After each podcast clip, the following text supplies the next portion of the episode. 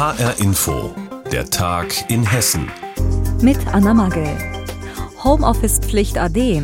Jetzt entscheiden wieder die Arbeitgeber selbst, wie sie in ihren Betrieben mit Corona umgehen. Keine langen Fahrten ins Büro, dafür aber auch kein Schwätzchen mit den Kollegen an der Kaffeemaschine. Zugegeben, das Arbeiten von zu Hause hat seine Vor- und Nachteile. Eingeführt hatte die Regierung die Homeoffice-Pflicht, um die Corona-Pandemie besser in den Griff zu bekommen. Doch seit dem Wochenende fällt diese Regel weg. Wie die hessischen Unternehmen damit umgehen und ob jetzt die Arbeitnehmer alle wieder zurück in die Büros kommen, das hat HR-Inforeporterin Gabi Beck nachgefragt. Melanie Schlittke ist glücklich, dass die Homeoffice-Pflicht vorbei ist. Sie arbeitet gerne in dem Büro mit den blauen Wänden und den Liegestühlen im Aufenthaltsraum von Adacor in Offenbach, einem Softwareunternehmen. Und während der Pandemie haben ihr die Kollegen im Büro schon sehr gefehlt, erzählt sie. Was habe ich am meisten vermisst, ist, äh, glaube ich, tatsächlich die Kaffeepäuschen zwischendurch. Wir haben eine, eine gute Kaffeemaschine und es gibt nichts Schöneres als nachmittags sich mit einem guten Kaffee und netten Kollegen zusammenzusetzen und einfach eine Runde zu plaudern. Kontakt und Austausch auch über den Job hinaus. Das ist Unternehmenskultur, die Geschäftsführer Thomas Wittbecker bei Adacor pflegt. Und genau das war besonders schwierig während der Homeoffice-Zeit aufrecht zu erhalten. So hatte Adacor zum Beispiel einen Dauerkanal eingerichtet, in der die Teammitglieder aus dem Homeoffice sich jederzeit schnell etwas zurufen konnten, ganz so, als würden sie im Büro zusammensitzen.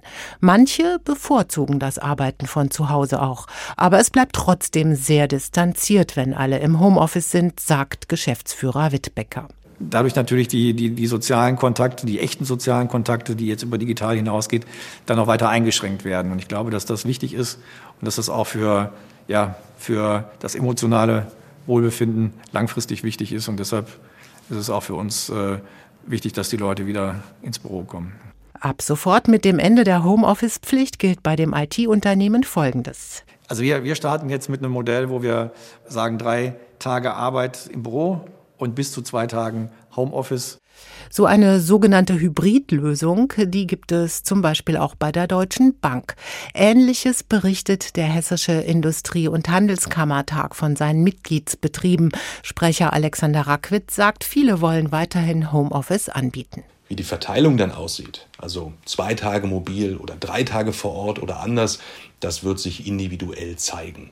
Es ist schlicht und ergreifend zeitgemäßes Arbeiten dort, wo es umsetzbar und sinnvoll ist. Viele Betriebe und Arbeitnehmer haben in der letzten Zeit die Vorteile des Homeoffice erlebt, etwa was die Vereinbarkeit von Familie und Beruf angeht, weniger Zeit und Kosten fürs Pendeln, gerade jetzt bei den sehr hohen Energie- und Kraftstoffpreisen. Allerdings sind da ja noch die hohen Inzidenzen. Deshalb sieht der DGB eine Aufgabe des heimischen Büros eher kritisch. Michael Rudolph. Naja, viele äh, Menschen haben sich letzte Woche die Augen gerieben, äh, als sie festgestellt haben, dass gerade jetzt in der Situation, äh, wo wir uns in der nächsten Spitze der, der Infektionslage bewegen, die Homeoffice-Pflicht fällt. Unser Appell an die Arbeitgeber ist schlicht und ergreifend der, damit weiter pragmatisch umzugehen, jetzt äh, darauf zu achten, dass der Arbeits- und Gesundheitsschutz weiter hoch bleibt und auch dort, wo es möglich ist, weiterhin die Homeoffice-Möglichkeit zu nutzen. Aber eins ist allen Beteiligten klar, wie auch immer sich die Pandemie in Zukunft entwickeln wird, die Option Homeoffice, die wird nicht mehr aus dem Arbeitsalltag wegzudenken sein. Die Homeoffice-Pflicht gilt nicht mehr. Wie die hessischen Unternehmen und Arbeitnehmer damit umgehen, darüber hat uns Gabi Beck aus der HR Wirtschaftsredaktion informiert. Der Krieg in der Ukraine sorgt für eine riesige Flüchtlingswelle und es sind vor allem ukrainische Frauen und Kinder, die hier bei uns in Hessen und Deutschland ankommen. Immer wieder hat es auch Berichte gegeben, dass es Übergriffe auf sie gegeben hat, sei es direkt an der Grenze von Zuhältern oder in Deutschland von Anbietern privater Unterkünfte. Mehr dazu von HR-Info-Reporterin Jutta Nieswand. In der Bahnhofsmission am Frankfurter Hauptbahnhof. Über 2000 geflüchtete Menschen aus der Ukraine kommen hier täglich an. Vor allem Frauen und ihre Kinder, sagt Leiter Carsten Baumann. Und da seien dann auch fremde Männer mit dubiosen Angeboten aufgetaucht. Wir haben bereits in der ersten Woche sehr schnell Männer gehabt, die sich versucht haben, auch hier als Helfende mit reinzuschleusen oder die Wohnungsangebote geben oder dann sagen, wir würden gerne mal mit den Frauen Kaffee trinken, ins Kino nehmen oder sonst was. Und da war sehr schnell klar, dass das keine wohlgemeinten Angebote waren, sondern dass es durchaus eine Gefährdungslage für die Frauen darstellt. Die Männer habe der Sicherheitsdienst der Bahnhofsmission sehr schnell weggeschickt und ihnen auch den weiteren Zutritt verweigert. Außerdem habe man die ehrenamtlichen Mitarbeitenden schnell für das Thema sensibilisiert um die geflüchteten Frauen und Kinder sicher zur Bahnhofsmission zu lotsen. Wenn sie am Frankfurter Hauptbahnhof ankommen, gibt es nicht nur Hinweisschilder, die Bundespolizei ist auch vor Ort präsent und für das Thema sensibilisiert. Sie hat nach eigenen Angaben Hinweise über Twitter-Kanäle verbreitet, in ukrainischer, russischer und deutscher Sprache, in denen sie dazu rät, bevorzugt staatliche und offizielle Hilfen in Anspruch zu nehmen. Auf konkrete Hinweise sei man vor Ort direkt eingegangen, um nach verdächtigen Personen sofort zu fahnden, deren Identität festzustellen und Platzverweise auszusprechen. Für Strafanzeigen seien dann die Polizeien der Länder zuständig. Aus ermittlungstechnischen Gründen will man dazu aber nicht mehr sagen.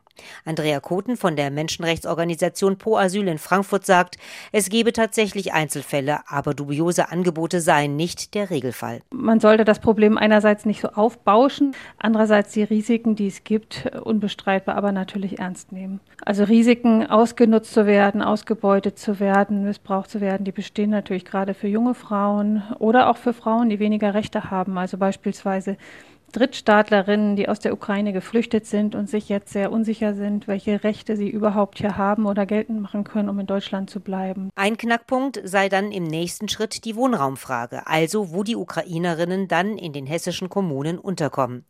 Andrea Koten plädiert dafür, private Wohnungsanbieter zu kontrollieren und zu registrieren und Frauen ernst zu nehmen, wenn sie sich an einem Ort nicht wohl oder gar bedroht fühlen und ihnen für den Fall der Fälle eine Hotline einzurichten, die eine Notunterkunft vermittelt vermitteln kann. Die Frankfurter Sozialdezernentin Elke Feutel sagt zur Wohnraumfrage: Wir können Menschen nur dahin vermitteln, wo wir sicher sind, das ist ein sicherer Ort. Das können wir in abgeschlossenen Wohnungen so sagen, das können wir in Hotels, äh, mit denen wir in Kontakt sind, wo unser Personal auch drin ist, sagen. Wir werden daher direkt als Stadt nicht in private Gästezimmer vermitteln. Auch in anderen Städten und Kommunen in Hessen ist man sich bewusst, dass Frauen vor Übergriffen zu schützen sind.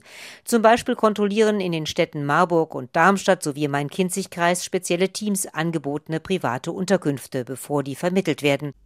Jutta Nieswand hat uns informiert über die Gefahr von Übergriffen gegen geflüchtete Frauen aus der Ukraine und was die Behörden und Hilfsorganisationen bei uns in Hessen dagegen tun.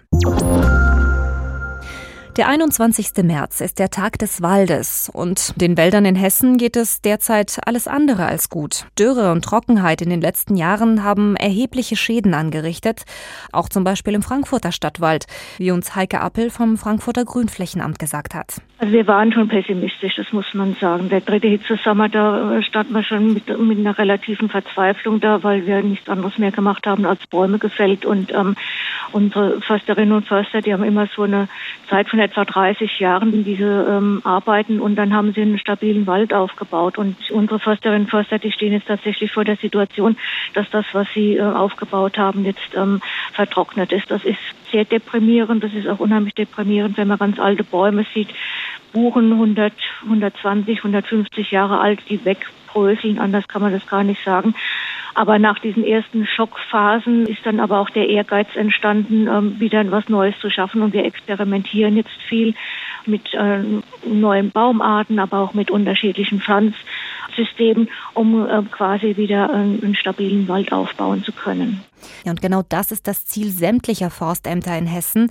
Sie haben sich jetzt zum Tag des Waldes etwas Besonderes einfallen lassen, eine spezielle Aktion, an der sich übrigens auch Waldbegeisterte und Förster in Nordhessen beteiligt haben.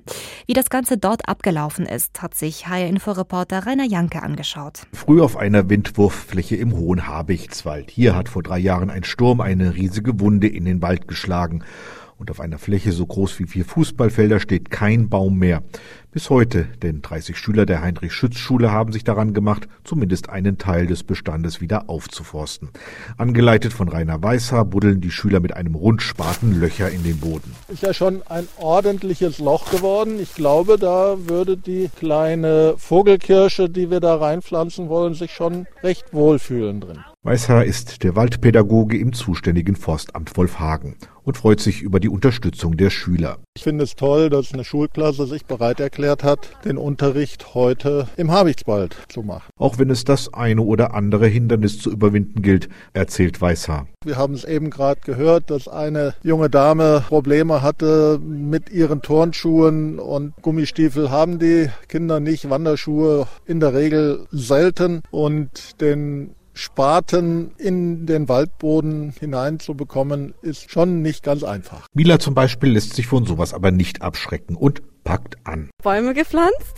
Das ist, glaube ich, unser Hauptziel hier. Und wir sind auch gerade alle zusammen hier dabei, so viele wie möglich einzupflanzen und so hinzubekommen, dass hier auch bald besseres Klima wirkt. Lehrerin Annika Wünscher hat ebenfalls das Smartboard gegen den Spaten getauscht und gräbt Löcher für Buche, Fichte und Eiche. Wir haben es jetzt als ganz wichtig empfunden, dass sie es einfach mal wirklich sehen. Wir haben vorher als Vorbereitung ein bisschen Referate gehabt zum Thema Klimaschutz und äh, Umweltschutz. Und jetzt sehen sie es einfach nochmal ganz konkret, wie es im wahren Leben aussieht. Über die Hälfte der 40 hessischen Forstämter bieten am heutigen Internationalen Tag der Wälder solche Pflanzaktionen. Und da packen nicht nur Schüler mit an, auch Regina Körner aus Kassel ist spontan in den Habichtswald gekommen. Erstmal bin ich in Kassel geboren und finde es toll, wenn alle einen kleinen Beitrag dazu leisten, auch ehrenamtlich etwas zurückzugeben und auch überhaupt für den Wald wo wir so viele Probleme jetzt haben. Bis Ende Mai werden allein im Bereich des Forstamtes Wolfhagen so 150.000 junge Bäume gepflanzt. Aber das erledigen dann ab morgen wieder die Profis. Zum Tag des Waldes haben die hessischen Forstämter eine Baumpflanzaktion gestartet. Infos dazu hatte Rainer Janke. Eintracht in der Region. So heißt eine neue Kampagne des Fußball-Bundesligisten Eintracht Frankfurt. Sprich, die Eintracht geht in hessische Dörfer und Städte, die zum Beispiel besonders unter der Corona-Pandemie gelitten haben. Mit ihrer Traditionsmannschaft, also mit ehemaligen Spielern wie Charlie Körbel oder Alexander Meyer, besucht und unterstützt der Bundesligist hessische Amateurvereine. Über 200 Fußballmannschaften hatten sich um einen Besuch der Eintracht beworben.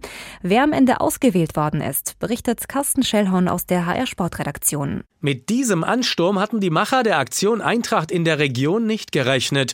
Über 200 Fußballvereine hatten sich beworben, viele mit liebevoll gestalteten Videos. 200 Vereine, das sind 10 Prozent aller Fußballclubs in Hessen. Vereine, die durch die über zwei Jahre dauernde Pandemie sehr gelitten haben, weiß Eintracht-Boss Axel Hellmann. Die Not ist schon groß in den Vereinen. Das geht um wirtschaftliche Themen, um die Bewältigung der Corona-Krise, aber auch personell. Viele Leute sind einfach weg. Die haben aufgehört, auch im Ehrenamt. Zehn kleine Vereine wurden ausgewählt. Die Eintracht rückt dort irgendwann in diesem Jahr mit ihrer Traditionsmannschaft an.